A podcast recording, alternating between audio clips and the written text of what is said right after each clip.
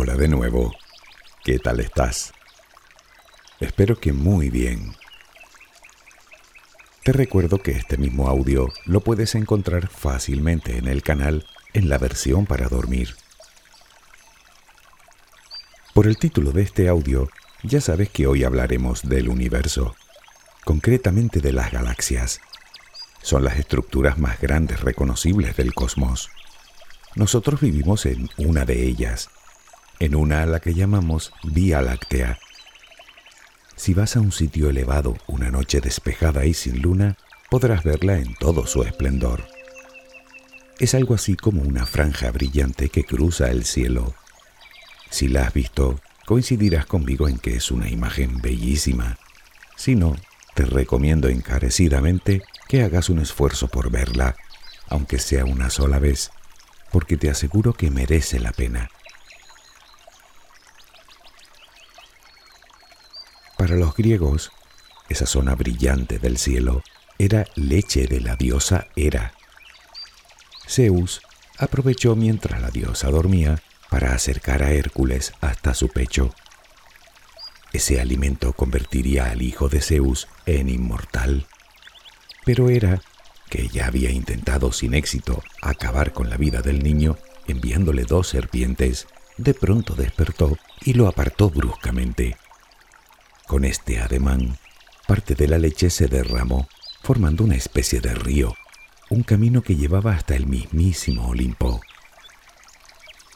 El término galaxia proviene del griego, del vocablo galactos, que significa precisamente leche.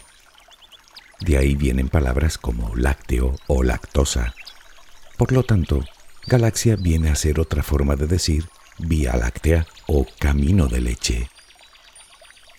Estos griegos con su desbordante imaginación. Naturalmente hoy sabemos que no se trata de leche, sino de estrellas, de tantas que una vida no es suficiente para contarlas todas. No sé cuál de las versiones me parece más alucinante. ¿A ti? Hagamos un viaje en el tiempo, hacia el pasado. No mucho, tan solo 100 años por aquella época, el telescopio más potente del mundo no era más que un simple catalejo, ah, aunque bastante grande, eso sí, pero un catalejo al fin y al cabo. Por ese entonces ya hacía mucho tiempo que habíamos descubierto que eso que los griegos creían que era leche eran en realidad estrellas, miles y miles y miles, tantas que a simple vista parecía solo una mancha brillante. Debía haber millones de ellas, toda la comunidad científica se asombraba de la cantidad tan abrumadora de soles que había en el universo.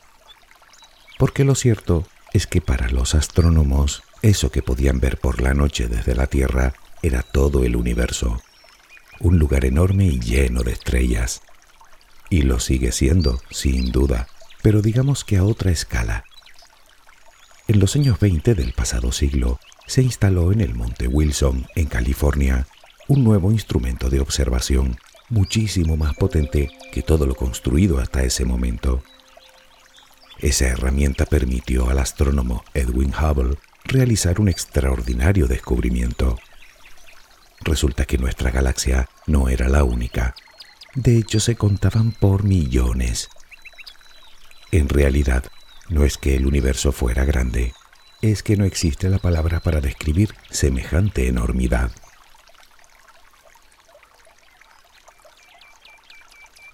Pero, ¿qué son las galaxias? Bueno, el universo, tal y como lo conocemos hoy, es un gigantesco espacio vacío surcado por filamentos de materia que tiende a agruparse por la atracción de la gravedad. Una galaxia es una acumulación de materia. Está compuesta por estrellas con sus planetas y lunas, por nubes de gas y polvo, por energía y por algo a lo que llaman materia oscura. Luego ahondaremos algo más en este concepto.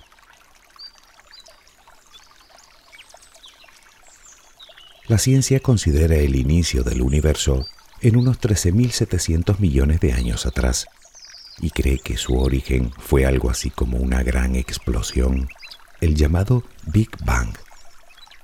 todo el gas que se formó no se expandió de forma homogénea, sino que hubo pequeñas concentraciones que rompieron el equilibrio y que con el tiempo formarían enormes nubes de hidrógeno que darían lugar a las estrellas.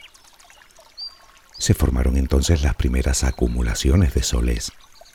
Restos de aquellos primeros grupos podrían ser lo que hoy se conocen como cúmulos globulares, agrupaciones más o menos esféricas y que tienen a lo sumo unos pocos millones de estrellas de poca masa, estrellas tan antiguas como el propio universo.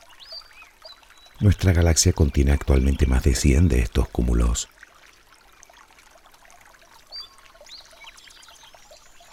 En esas protogalaxias, algunas de sus estrellas estallaban en supernovas, dando lugar a los agujeros negros, que atraían hacia sí toda la materia circundante, incluso a otros agujeros negros más pequeños.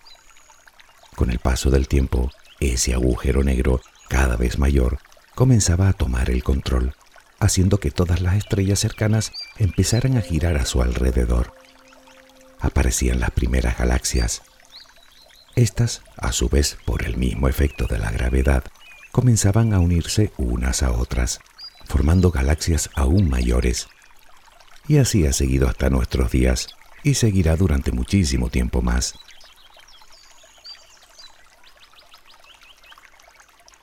Recientemente se ha descubierto la galaxia más lejana jamás observada, a nada menos que 13 mil millones de años luz de nosotros. Cuando se formó, el universo no tenía más que unos pocos cientos de millones de años. Lo cierto es que este dato se sospechaba. Este nuevo descubrimiento en todo caso solo ha venido a confirmarlo.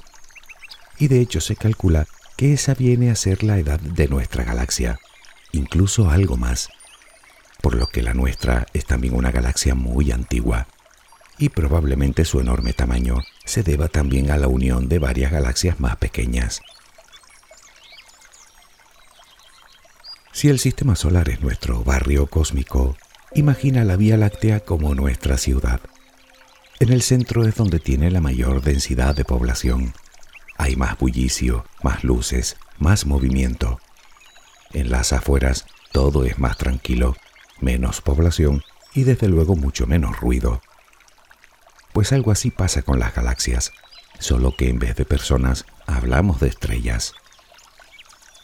La nuestra se parece a un disco muy plano con respecto a su diámetro y con un abultamiento en el centro. Por eso, al estar en su interior, solo divisamos una franja en el cielo. El problema es que entre nosotros y el resto de la galaxia existen enormes nubes de gas y polvo que nos impiden ver lo que hay más allá, al menos a simple vista. Infinitas horas de observación y cálculos nos han llevado a la conclusión de que se trata de una espiral barrada. Significa que del centro le salen brazos, larguísimas colas de millones de estrellas a modo de molinillo. Actualmente se estima que tiene dos brazos principales, Escudo Centauro y Perseo, dos más secundarios, Sagitario y Escuadra, y varios más que parten de estos. Precisamente de Sagitario, el más brillante de todos, parte el brazo del que forma parte del sistema solar, el brazo de Orión. No obstante, la forma exacta de nuestra galaxia sigue siendo motivo de controversia. Al fin y al cabo, nos encontramos en un punto dentro del disco de estrellas que la forma, así que es imposible verla como podemos ver a Andrómeda, por ejemplo, nuestra vecina, por cierto, parecida a la nuestra. La Vía Láctea se puede considerar una galaxia grande. Tiene la friolera de 100.000 años luz de diámetro. Dicho de otra manera, un haz de luz, con todo lo rápida que es, tardaría 100.000 años en recorrerla de punta a punta y es muy delgada, salvo en el centro, en el que llega a medir 30.000 años luz de grosor. Pero a la altura de nuestro sistema solar es de poco más de mil años luz de espesor. Es en el abultamiento central donde se encuentra un agujero negro supermasivo de millones de masas solares llamado Sagitario A, alrededor del cual giran entre 200.000 y 400.000 millones de estrellas que se calcula que tiene la Vía Láctea. El Sol es solo una de ellas y se encuentra a unos 26.000 años luz del centro. La galaxia entera gira y nosotros con ella. Tarda algo más de 200 millones de años en dar una vuelta completa, así que la última vez que la Tierra estuvo a este lado de la Vía Láctea, este mundo era dominado por los dinosaurios.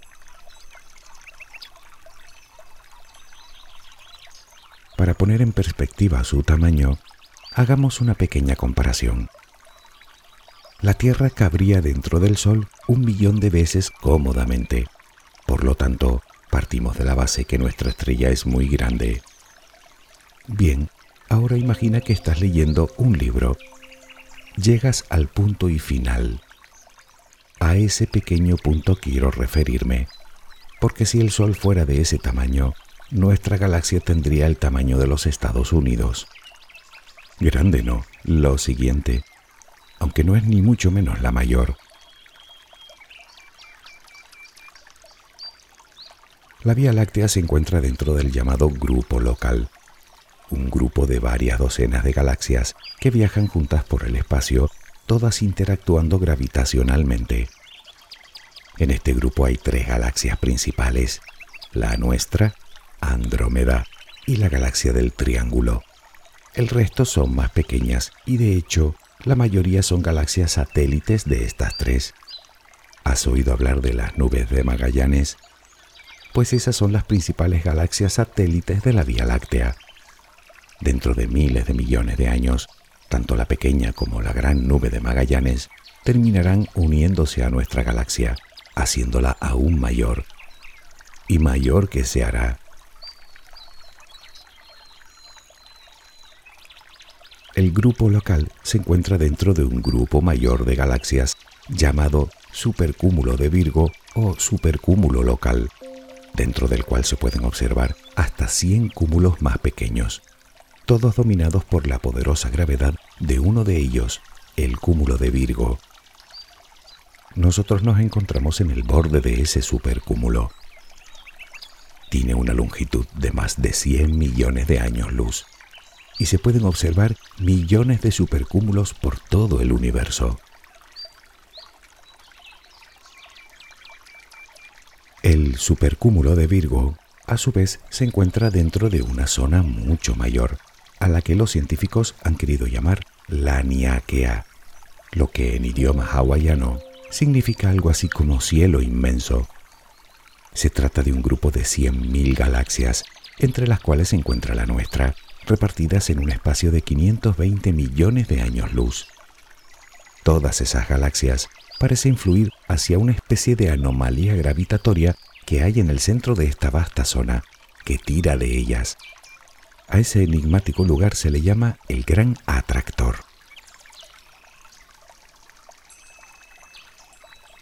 Todas las galaxias obviamente no son iguales, y ya sabes lo que a los seres humanos nos gusta catalogar así que con las galaxias también lo hemos hecho. No me extenderé demasiado en esto porque podríamos estar horas. Por un lado se encuentran las galaxias activas. En su centro, el agujero negro devora grandes cantidades de materia que orbita demasiado cerca de él. Y cuando hablo de materia, no solo hablo de gas y polvo, sino de estrellas enteras con sus planetas y todo lo que se acerque demasiado al horizonte de sucesos. Antes de precipitarse en su interior, dicha materia comienza a girar muy deprisa y la fricción produce grandes cantidades de energía. Un ejemplo de este tipo de galaxias son los cuásares, los objetos más brillantes del universo. Por otro lado están las galaxias inactivas. La nuestra es un buen ejemplo de ellas. Ahora mismo no hay materia cerca del agujero negro. Si la había, que seguro que la hubo, ya la engulló hace mucho tiempo, por lo que digamos que está la cosa tranquila, al menos de momento.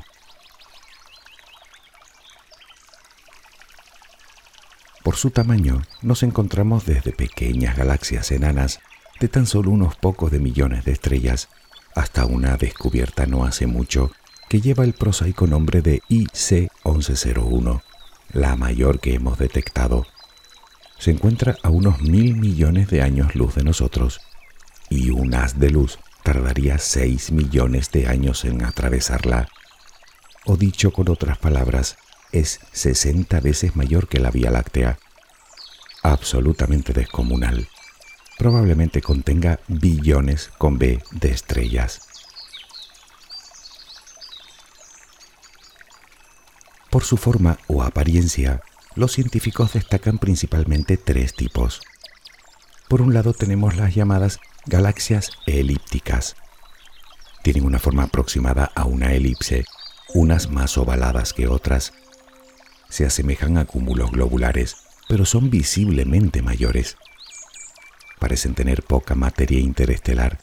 Me refiero a materia del tipo gas y polvo del que se forman nuevas estrellas, y eso hace que tengan una baja tasa de formación de nuevos soles más al contrario, se caracterizan por poseer gran cantidad de estrellas muy antiguas que orbitan el agujero negro central de forma muy aleatoria.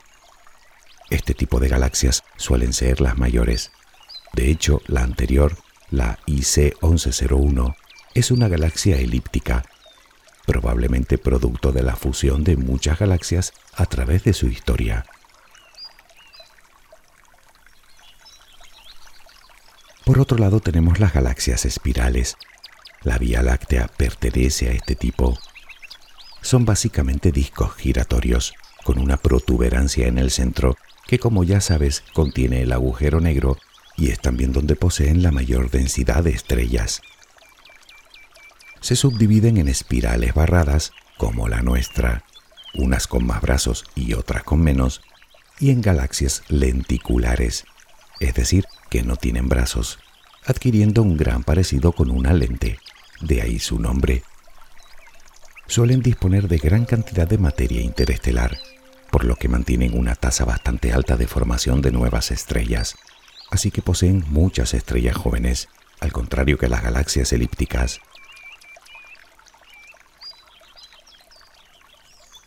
El 95% de las galaxias observables en el universo son elípticas o espirales, pero queda un 5% a la que llaman galaxias irregulares.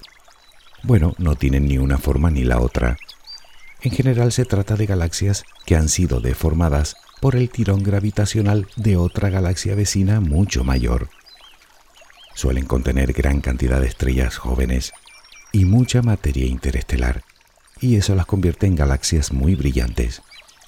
Las nubes de Magallanes son ejemplos de este tipo.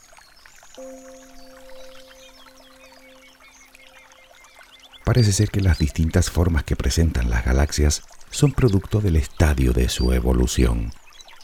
Me explicaré. Los científicos creen haber adivinado la secuencia evolutiva de las galaxias. En un principio se trata de una masa informe de estrellas, una galaxia irregular. Más tarde, el movimiento giratorio hace que se achate y se convierta en un disco, en una galaxia espiral.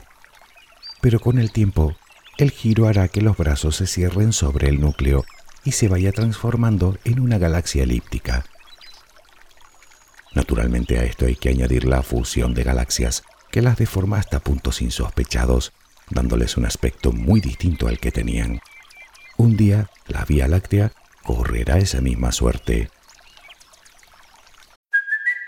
It's Kaylee Cuoco for Priceline. Ready to go to your happy place for a happy price? Well, why didn't you say so? Just download the Priceline app right now and save up to 60% on hotels. So, whether it's Cousin Kevin's Kazoo concert in Kansas City, go Kevin, or Becky's Bachelorette Bash in Bermuda, you never have to miss a trip ever again. So, download the Priceline app today. Your savings are waiting. Go to your happy place for a happy price. Go to your happy price, Priceline.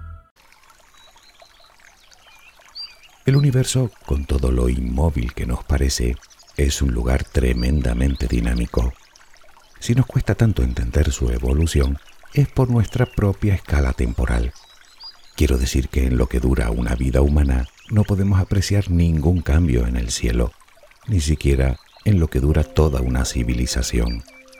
Pero ahí arriba todo cambia constantemente. Si viviéramos lo suficiente, veríamos cómo la luna se aleja hasta convertirse en una estrella más en el cielo nocturno. O con contemplaríamos cómo el Sol se convierte en gigante roja, devorando Mercurio, Venus y la Tierra. O seríamos testigos de un evento cósmico colosal. Nuestra galaxia colisionará con Andrómeda en un choque titánico. Ambas galaxias se deformarán hasta adquirir un aspecto completamente irreconocible. Se mezclarán. Sus agujeros negros centrales se unirán y se fundirán por completo formando otra galaxia mucho mayor, en un proceso que durará unos 100 millones de años.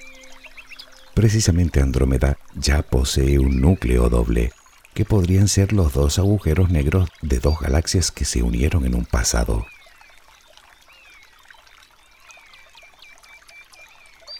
Ya sabes que en el universo no hay nada absolutamente inmóvil. Las estrellas se mueven alrededor de la galaxia y esta a su vez también se desplaza, normalmente a velocidades de cientos de kilómetros por segundo. Bueno, pues a esas velocidades se aproximan ahora mismo la Vía Láctea y Andrómeda. Pero esta se encuentra a más de 2 millones de años luz de nosotros, así que para que la colisión se lleve a cabo, aún tendremos que esperar unos 5 mil millones de años. Claro que hablar del choque de dos galaxias puede sonar a hecatombe sin precedentes, pero no lo es, porque probablemente las estrellas ni siquiera se toquen. Pero, ¿cómo es posible? Bueno, no es tan disparatado si tienes en cuenta la distancia que se encuentran las estrellas las unas de las otras. Para hacernos una idea, imagina que el Sol tiene el tamaño de un balón de fútbol la estrella más cercana no estaría a menos de 5.000 kilómetros de distancia. En realidad, solo llevamos poco menos de 100 años estudiando las galaxias, intentando comprender su forma, su evolución, su movimiento. Y es en este momento, cuando los científicos empezaron a estudiar el giro de una galaxia espiral, cuando se dieron cuenta de que algo fallaba. Pongamos el ejemplo del sistema solar. Según la ley de la gravedad, los planetas que están más cerca del Sol se tienen que mover a mayor velocidad para mantener sus órbitas. Por contra, entre más alejados estén de la estrella, su velocidad será más lenta. Y desde luego que se cumple. Mercurio viaja alrededor del Sol a más de 170.000 kilómetros por hora, mientras que la velocidad de Neptuno no llega a los 20.000 kilómetros por hora pero cuando los astrónomos hicieron sus cálculos, la cosa en las galaxias no cuadraba. Se supone que las estrellas que están más lejos del centro deberían girar más lentamente que las estrellas que se encuentran cerca del núcleo, pero no es así. Resulta que todas se mueven a la misma velocidad. Para darse tal circunstancia, la galaxia debía tener muchísima más materia. El problema es que esa materia, desde luego, a la vista no estaba, pero, ¿qué otra cosa podía ser? Era obvio que tenía que tratarse de algo que generara gravedad, es decir, de materia, pero ¿por qué no la vemos? Y mira que no hablamos de poca cosa. Se estima que una galaxia espiral como la nuestra puede tener 30 veces más de esa cosa que de materia ordinaria. Y se han hallado galaxias enanas con 400 veces más de esa sustancia que de la otra.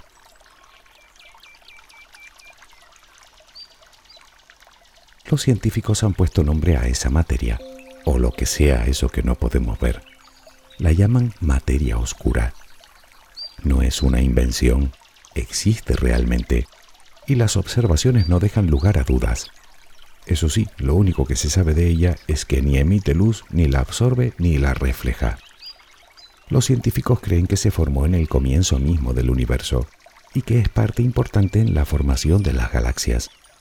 De hecho, durante mucho tiempo se pensó que sin la materia oscura las galaxias no se hubieran podido formar. Pero un reciente hallazgo ha tirado por tierra esa teoría. Los astrónomos han hallado una galaxia sin materia oscura, o con muy poca, a 65 millones de años luz de nosotros. Según los cálculos, por su tamaño debería tener unas 300 veces más de materia oscura, pero el movimiento revela lo contrario. Ahora, este asombroso descubrimiento obliga a los científicos a reescribir todo lo que sabían de la formación de las galaxias. Pero bueno, así es la ciencia.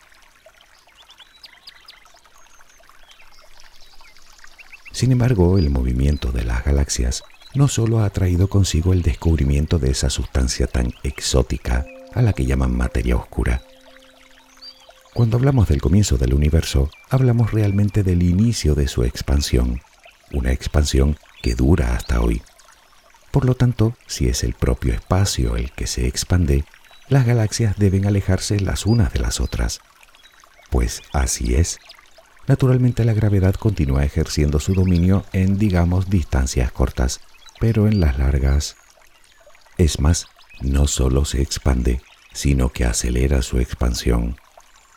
Dicho de otra manera, las galaxias se separan las unas de las otras a una velocidad cada vez mayor, y entre más lejos estén las unas de las otras, más rápido lo hacen.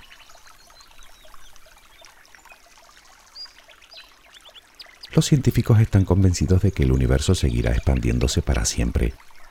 Con el tiempo, todas las galaxias se separarán unas de las otras hasta perderse de vista. Luego, las galaxias se estirarán hasta que se rompan. Luego serán las estrellas, y así hasta que el último átomo se haya deshecho por completo en partículas fundamentales. El universo será un descomunal vacío, oscuro y frío. Esta es la llamada teoría del Big Rip, gran desgarramiento o teoría de la expansión eterna. Pero bueno, para eso quedan 20 mil millones de años, así que volvamos a donde estábamos. Que se alejen unas galaxias de otras, sí, pero porque cada vez lo hacen a mayor velocidad. Algo debería estar causando esa aceleración. Algún tipo de energía tal vez. Pero, ¿qué clase de energía? Bueno, ya te imaginarás el nombre que le pusieron a eso. La denominaron energía oscura. También es real, también existe y también nadie tiene ni idea de lo que es. Al igual que ocurre con la materia oscura, simplemente ponemos un nombre a un fenómeno que no sabemos explicar. Se calcula que el 27% del universo es materia oscura y nada menos que el 68% es energía oscura. Con otras palabras, el 95% del universo no sabemos lo que es. Y a todo esto, aún no hemos contestado a una de las preguntas fundamentales. ¿Cuántas galaxias hay en el universo?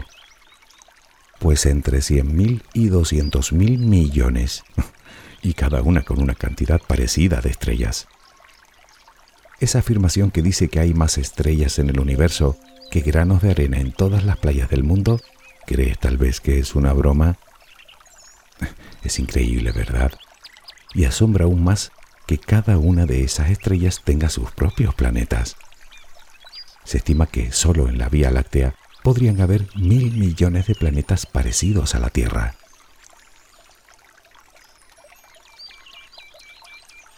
Es posible que para ti esto de las galaxias no tenga mayor interés, y mucho menos con las cifras de las que hablamos.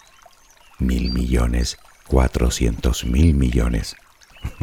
no te creas, ya sé que las cantidades son tan grandes que cuesta entenderlas. Y de hecho intento evitarlas en la medida de lo posible, y si no al menos redondearlas, para facilitar un poco las cosas. No obstante, si las menciono no es para enredarte, sino para que nos hagamos una idea del maravilloso y extraordinario lugar en el que vivimos. Decía Carl Sagan, el estudio del universo es un viaje para autodescubrirnos. Yo no podría estar más de acuerdo con esa afirmación. ¿Tú no? ¿Acaso no somos parte del universo también?